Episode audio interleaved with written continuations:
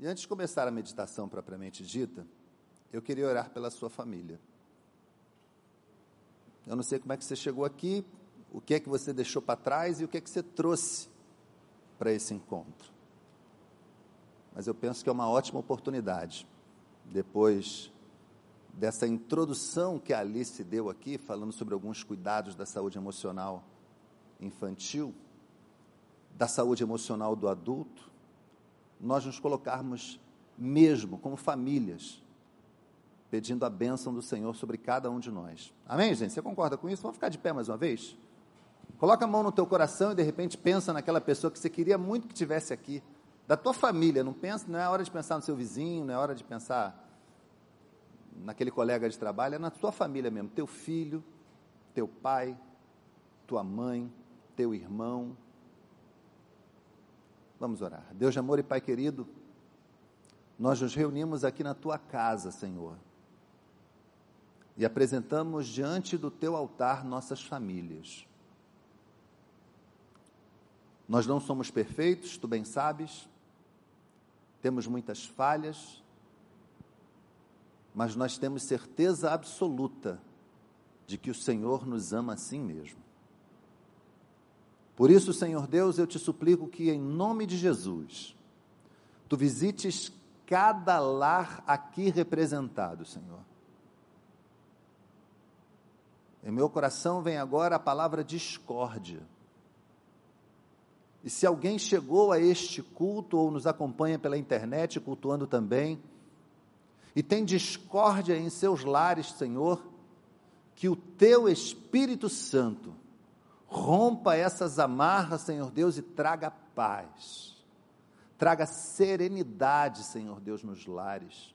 Renove, Senhor Deus, o bom sentimento da convivência harmoniosa de pais, de pais e filhos, de mães e filhas, a fim de que, Senhor Deus, nossos lares tenham a marca da tua bênção, Senhor. Se há algum membro das nossas famílias desgarrado, Senhor Deus. Que teu Espírito Santo incomode agora, nesse momento, Senhor. Toca o coração, toca a mente, Senhor Deus, dessas pessoas. E permita que essas pessoas tenham mais uma oportunidade de voltar ao teu seio, ao teu cuidado, de voltar ao convívio, Senhor Deus, daqueles dos quais eles nunca deveriam ter se separado. Abençoa, Senhor Deus, esse encontro, continua abençoando e permita que esta meditação honre o teu nome. Nós oramos em nome de Jesus. Amém. Você pode sentar-se?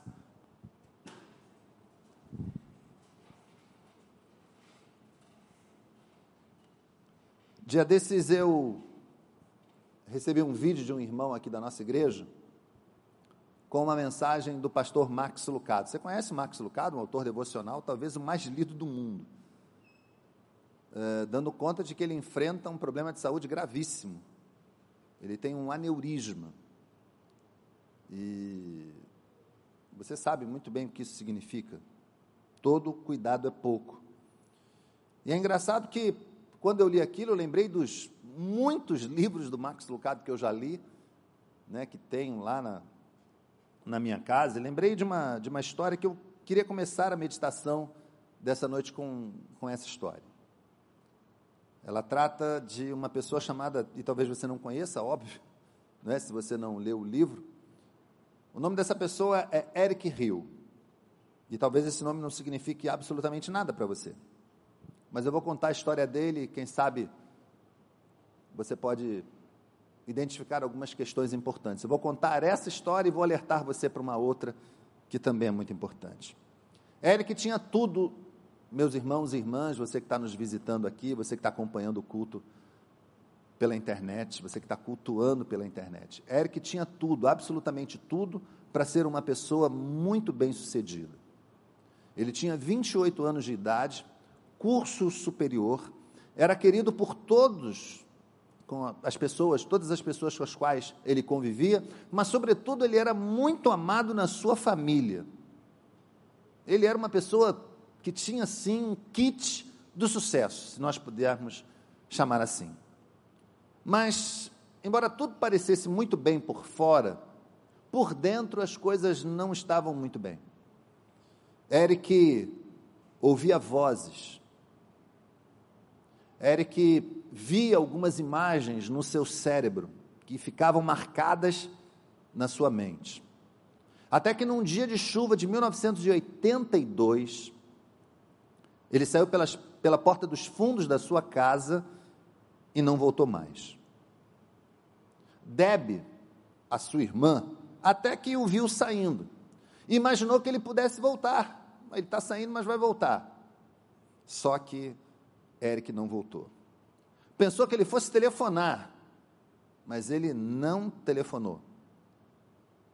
Passado algum tempo, ela ainda tinha esperança de que pudesse achá-lo, mas não pôde.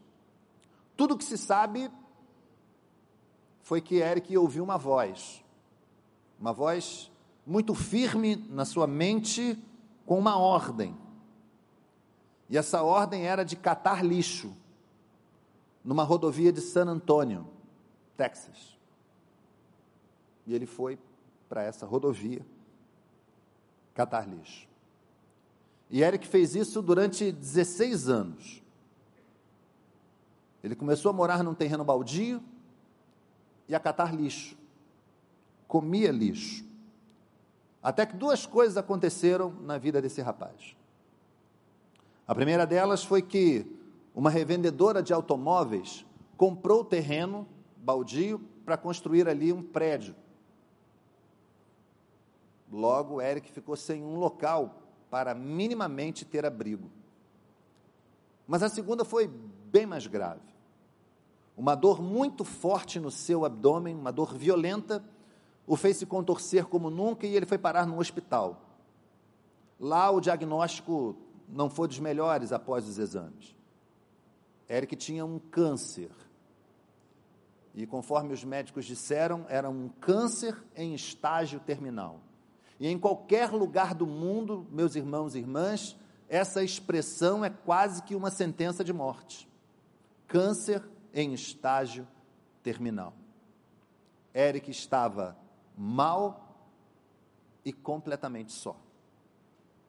Mas havia naquele, naquele lugar ali, naquele hospital, um advogado que se especializou em casos como esse, veja de pessoas desaparecidas.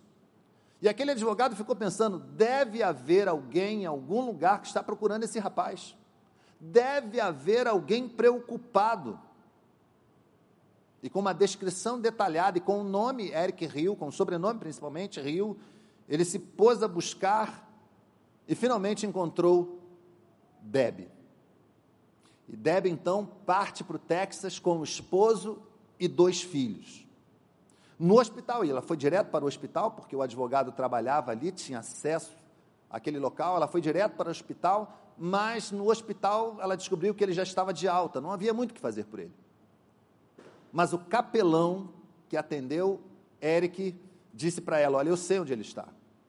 E deu a ela mais ou menos a descrição do local onde Eric poderia estar. E finalmente, após tantos anos, Deb o encontrou. Ela e sua família, eles ofereceram suco para o Eric, mas ele não quis. Ofereceram frutas e ele recusou também. Na verdade, tudo o que eles receberam de Eric foi a indiferença. O plano de ficar uma semana foi, logicamente, para o espaço. Deb foi ficando e ficando. E apesar de Eric não a reconhecer, ela insistia. O marido e os filhos voltaram para casa. Ela chegou a alugar um apartamento naquela cidade para poder estar perto do seu irmão. Mas Eric não queria um apartamento, gente. Ele queria a rodovia. Ele não queria comida feita por uma estranha. Ele queria o lixo. O resumo dessa história foi que ela não desistiu. De alguma maneira, ela entendeu que ele estava com lapso, que ele não estava entendendo as coisas, que ele não compreendia, e quando ela foi perguntada por amigos, parentes, pessoas próximas, por que, que você não desiste? Ela tinha uma resposta preparada para isso. Ela respondia: Eu não desisto, porque ele é meu irmão. Se você prestou atenção nessa história, deve ter notado que ela se parece com uma outra história, talvez num contexto um pouco menor, menos universal, mas a busca de Deb lembra outra, não lembra?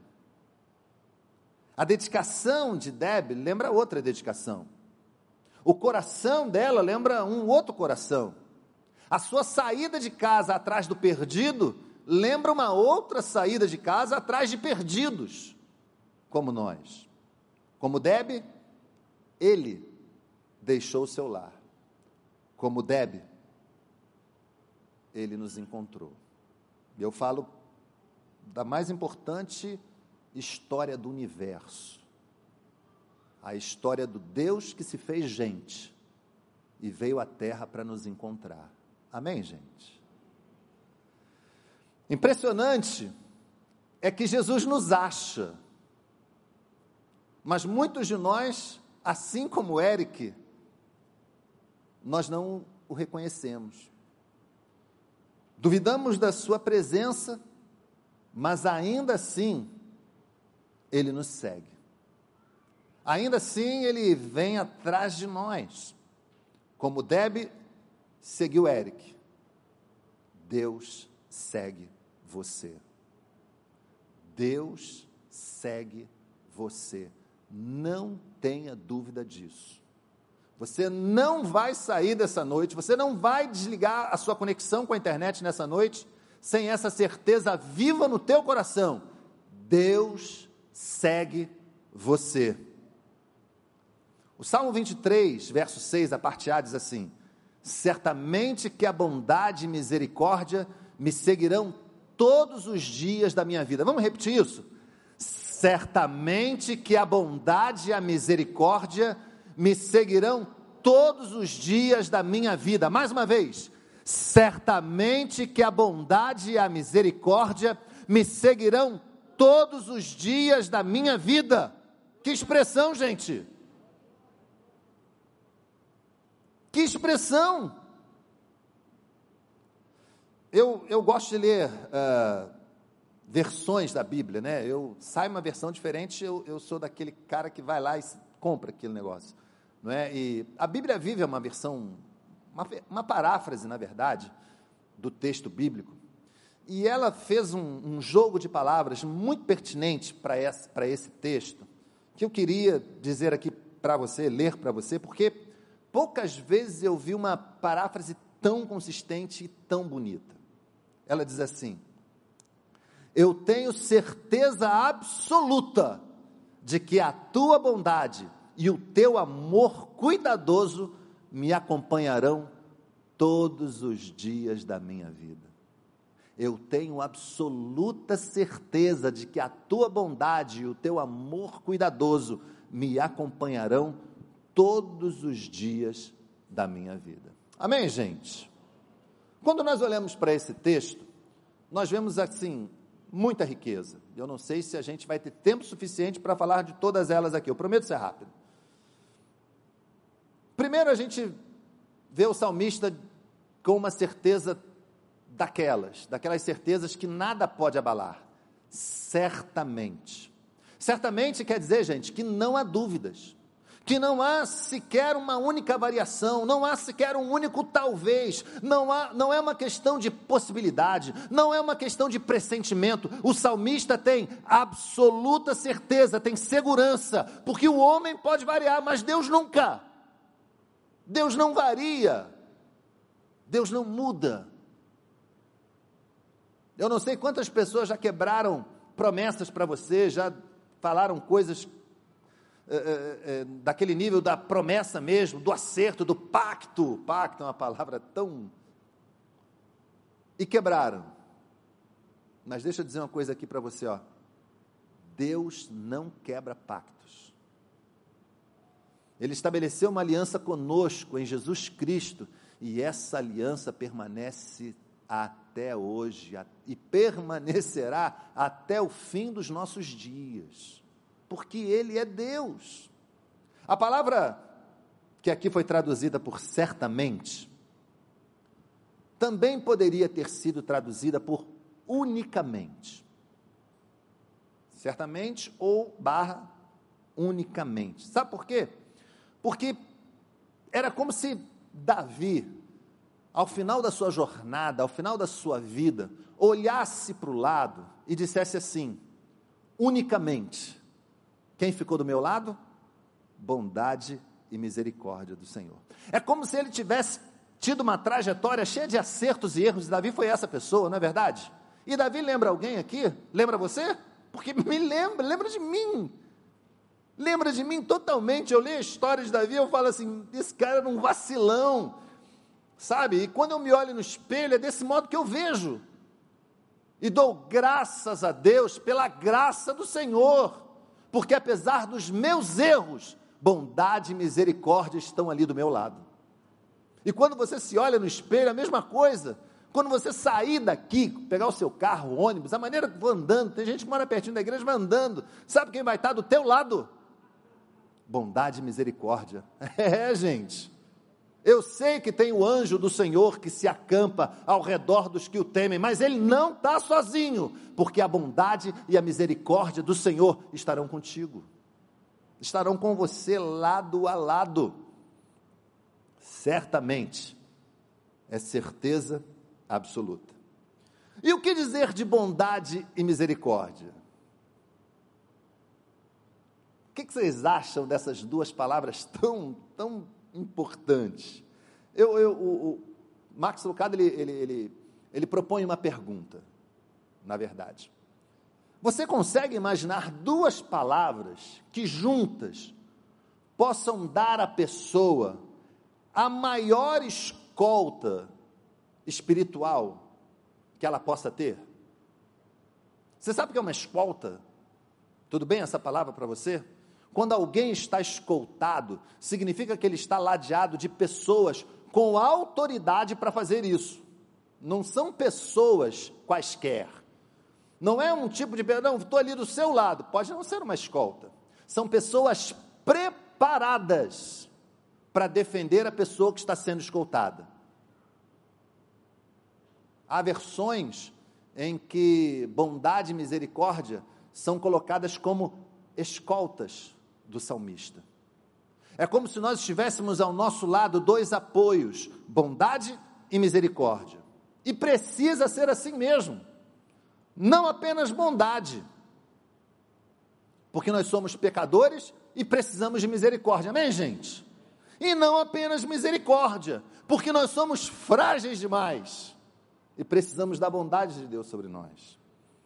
Bondade para suprir toda carência, misericórdia para fazer frente ao pecado, bondade para prover e misericórdia para perdoar.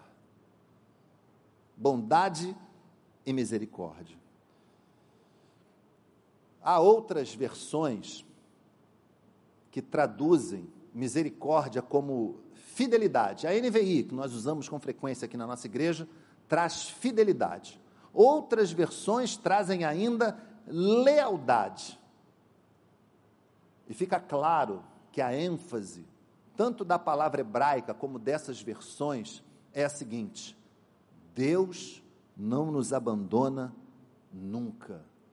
Deus não nos abandona nunca. Você pode dizer isso, mas diga na primeira pessoa, diga assim: Deus não me abandona. Vamos lá? Deus não me abandona. E não abandona mesmo, não. Ele não abandona você. Você está acompanhando? Certamente, bondade misericórdia. E aí vem, gente, a certeza até o fim dos tempos. Eu vou deixar me seguirão para o final todos os dias da minha vida. É uma expressão hebraica que significa para sempre. É disso que a gente está falando aqui. Do Deus que está ao nosso lado para sempre. até o fim dos nossos dias, do Deus que está conosco o tempo todo. Deixa eu fazer uma pergunta aqui para você, agora faz um exercício. Quando você olha para frente na tua vida, o que é que você vê? Você vê solidão? Deixa eu dizer uma coisa aqui para você. Olha bem, porque bondade e misericórdia do Senhor estão com você, então você não está sozinho, não. Você recebe essa palavra? Amém? Sozinho você não está. Você vai para aquela reunião mais difícil da tua carreira profissional, você tem que fazer uma exposição difícil, você tem que ir ao banco pegar o um empréstimo, o teu negócio está por um fio, você olha para um lado, você olha para o outro, está complicado, mas fica tranquilo, porque a bondade e a misericórdia do Senhor estão com você. Está ali mesmo, com você, do teu lado, lado a lado com você. O que, que você vê quando olha para frente? Tem gente que vê um beco sem saída. Olha bem, meu irmão, minha irmã, olha bem. Porque quem está com você é o Senhor. E Ele não costuma levar a gente para beco sem saída, não. Porque Ele abre qualquer porta, amém? Você pode não abrir, eu também. Mas para Deus, não há porta fechada que fique fechada o tempo todo. Porque Ele pode abrir as portas que você não pode, ou que seu amigo não pode ou que qualquer pessoa não pode, porque Ele é Deus Todo-Poderoso. O que, que você vê quando olha para frente? Tragédia, dias de deserto, vales sombrios. Deixa eu dizer uma coisa. Você pode atravessar cada um deles, porque a bondade e a misericórdia do Senhor estarão lá com você. Você veio aqui nessa noite, está com a sua conexão atenta aí na internet, para que eu pudesse dizer algo para você nessa meditação, junto com tudo que nós já cantamos aqui em louvor a Deus, a palavra tão oportuna sobre a saúde emocional infantil. Escuta isso também, guarda isso no teu coração, grava isso. Deus estará com você não só nos dias bons, quando às vezes você nem lembra que Ele existe. Deus não vai estar com você só nos fins de semana ou naquela viagem fantástica. Ele estará com você em quaisquer situações, todos os dias da tua vida. Quando você acorda e quando você vai dormir. E quem é que vela pelo teu sono? O Senhor Todo-Poderoso. Davi entendeu isso e escreveu desse modo: Todos os dias da minha vida, até o fim o Senhor está com você, comigo, está conosco até o fim. Amém, gente? Glória a Deus, está recebendo essa palavra? O Senhor é contigo. Amém? Me seguirão. Você já tinha imaginado um Deus que segue você? Eu vou ser sincero. Eu vou ser sincero. Eu não. Porque quando me perguntavam na minha adolescência cristã, qual a imagem que você faz de Deus? Que imagem? Só me vinha uma coisa na cabeça: Criador. É o Deus Criador. Eu só conseguia, no início da minha vida cristã, e durante muito tempo, a, a grande imagem que definia Deus para mim era do Deus Criador, aquele Deus que, sabe, com um pensamento talvez, com um movimento das suas mãos, fez tudo acontecer mas um Deus que me persegue, um Deus que vinha atrás de mim, de manhã, de tarde, de noite, em qualquer lugar que eu estivesse, olha, eu nunca tinha pensado nisso. Esse é um modo muito curioso de descrever Deus, talvez você esteja pensando. Pois nessa noite eu digo para você que Deus segue você. Segue mesmo. E olha, e olha que a gente está sendo bem, uh, bem humilde na hora de usar a palavra. Porque essa palavra que está sendo traduzida aqui por segue, na verdade ela significa persegue, que é diferente. É como se o caçador estivesse observando a sua presa. Ele está atento a todos os detalhes. Já viram essas cenas? né, no YouTube, na televisão, passa muitas vezes o caçador de olho na presa, ele está atento a qualquer detalhe. Assim é Deus em relação a você, meu irmão, minha irmã. Ele está atento a todos os detalhes, ele persegue você. Deus persegue você, ele está atento a tudo da tua vida. Nada escapa ao Senhor, porque ele persegue você. Davi, o autor do Salmo 23, já falamos isso, ele concebe Deus se movendo na direção dele. E você? O que é que você vê? Adão e Eva foram alvo da busca de Deus. Onde você está? Foi a pergunta que ecoou no jardim do Éden. Você conhece a história. E Moisés, que já estava décadas, décadas no deserto e de repente vê o arbusto pegando fogo, pegando fogo, mas não se consumia. Deus o seguiu no deserto. E Jonas? Jonas também pode falar a respeito. Ele estava fugitivo num barco, viu a tempestade se formando. Deus o seguiu no meio do mar revolto. Os discípulos em crise, molhados e sem esperança, de repente viram o Senhor andando no meio do mar, no meio daquela, daquela tempestade. Deus o seguiu também no meio da crise do oceano. A mulher chamada samaritana, sozinha num poço, num horário que ninguém ia, justamente para que ninguém a visse, e de repente quem está do lado dela? Jesus. Deus a seguiu no meio da solidão que ela vivia. Esse é o nosso Senhor.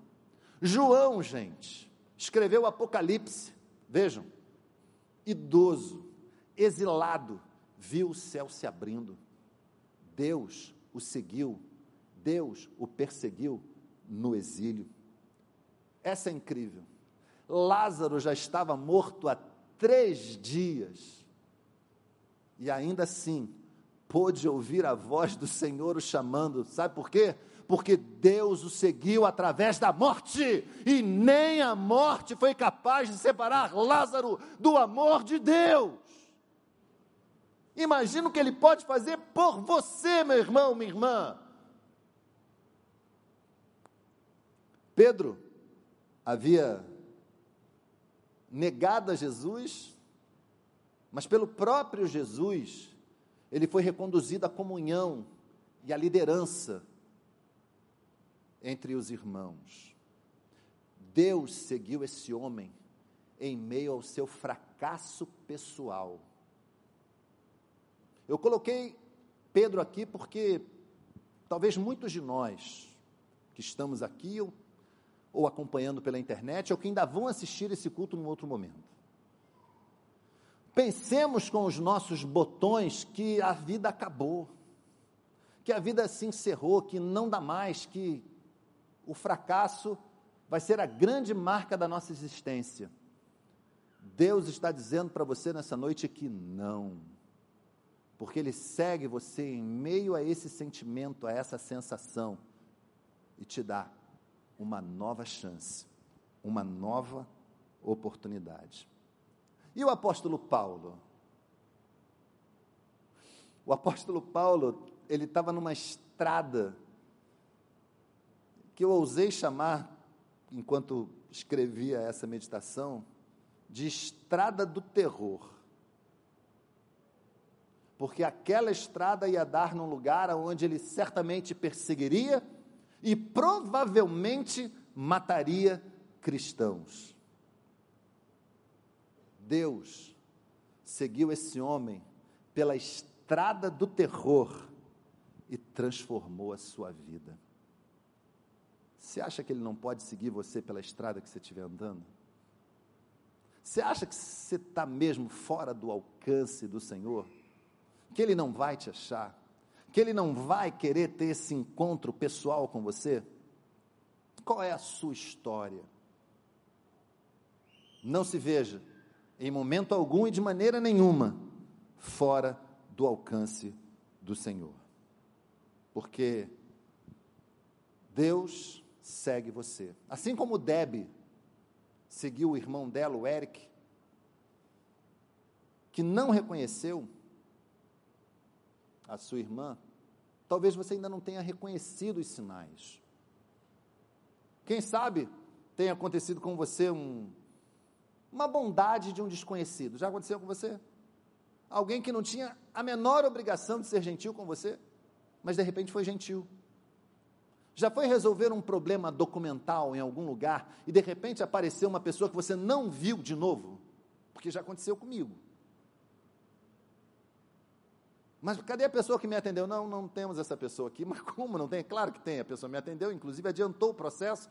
Já aconteceu com você? Uma gentileza num hospital? Alguém que chegou quando você estava desesperado, ninguém atendia você e de repente, olha, vem aqui uma enfermeira, mas olha, foi uma enfermeira, ela era, sabe, era assim, assado. Não, essa enfermeira, o plantão dela foi ontem. Não, ela estava aqui, me ajudou, me colocou aqui, deu a injeção, funcionou, estou bem agora. A gente às vezes não vê a oração de uma pessoa por nós, aquele convite para ir à igreja. E talvez você seja fruto de um convite como esse. Alguém tocado pelo Senhor, tocado pelo Espírito Santo de Deus, convidou você para participar de um culto, conhecer algum tipo de trabalho, ir numa célula, e hoje você está aqui louvando a Deus, porque Ele persegue, porque Ele segue você, Ele não desiste de você.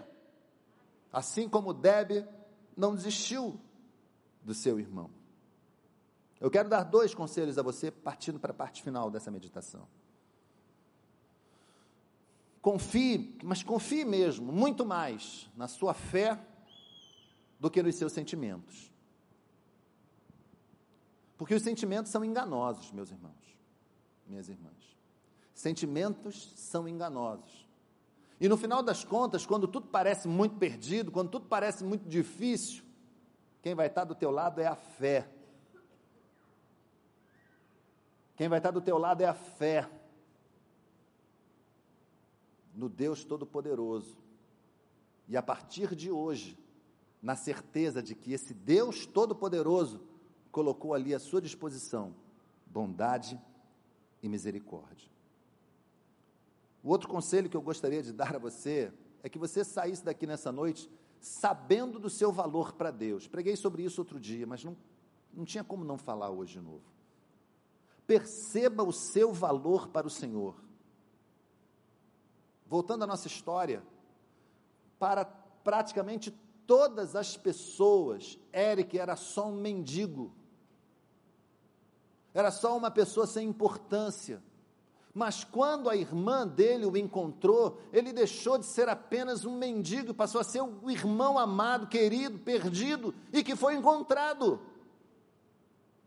Pois você é exatamente assim para o Senhor. Você tem a sua importância, sim, ainda que as pessoas do seu lado digam que não.